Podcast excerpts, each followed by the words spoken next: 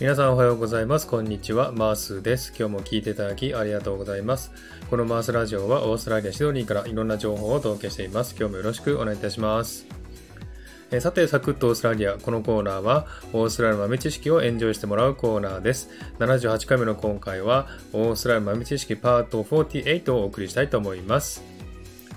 えー、さてですね、今回はですね、えー、今年の全豪オープンについてのお話をしたいなと思っております。えー、もうすぐ始まります、えオーストラリアンオープンですね、えオーストラリアもですね、結構盛り上がってきましたけれどもね、えその情報について少しね、お話したいなと思っております。まずですね、開催日程なんですが、例年よりですね、3週間遅れて、2021年の2月8日から21日までという予定になっております。で、有観客ですね、観客を入れて開催するということだそうですね。そしてですね、あの、選手についてのね、コロナに対する検査なんですが、えー、国外からの選手はビクトリア州内で14日間の検疫期間が義務付けられるということですね。期間中は隔離された施設内で1日最長5時間までの練習が許可されるということだそうですね。ですので、選手たちも14日間の隔離生活はしなければいけない。ただし、1日5時間は練習できるということですね。それからですね、選手たちとチーム関係者らは、オーストラリアへ向けて出発する前に検査を受け、さらに検疫期間中に最低5回の検査を受けることになると。陽性と判断された場合、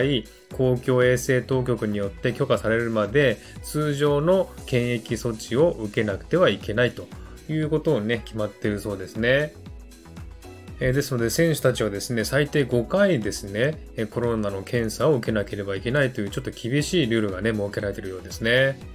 はい、それからですね、出場選手なんですが、え男子100名、女子100名で、え争って優勝を狙うわけなんですけども、えシードですね、え発表していきたいと思いますけども、1番が、えノバク・ジャコビッチ、セルビアの選手ですね。まあ、彼は強いですね。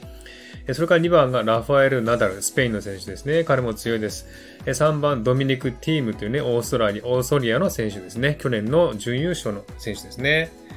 それから女子はですね、アシュリー・バーディー、これオーストラリアの選手ですね。これ、去年ですね、準優勝でしたけどもね、かなり強い選手です。それからシモナ・ハレプというですね、ルーマニアの選手、そして3番目が大坂なおみということだそうですね。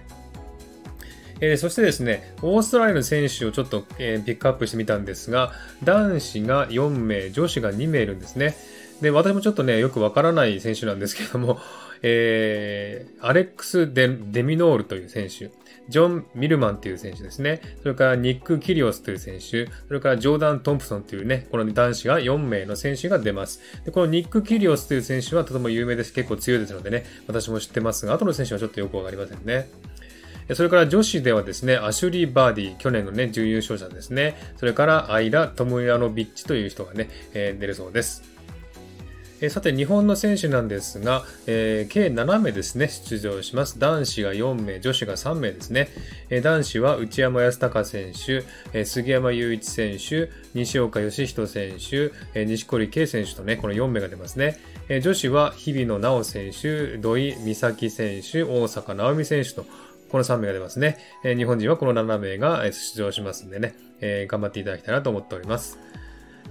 それからですね、全豪オープンの豆知識ということで、ちょっとね、簡単な情報をお話したいなと思っております。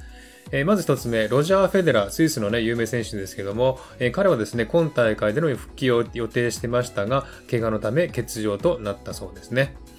それから2020年の男子シングルスの優勝は、バック・ジャコビッチ選手、セルビア選手ですね。なんと全豪オープン8度目の優勝だったそうですね。そして準優勝はドミニク・ティームというですね、オーストリアの選手だったそうですね。そして2020年の女子シングルスの優勝は、ソフィア・ケニンというね、アメリカの選手で、2位はですね、ガルビネ・ムグルサというね、スペインの選手だそうですね。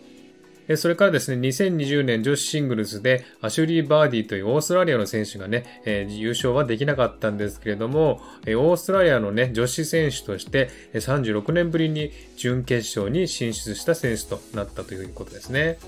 はい、そんな感じでね、えー、全豪オープンの情報をお届けしましたけどもね、えー、2月8日から始まりますんでね、えー、ぜひ皆さん注目しておいてくださいね。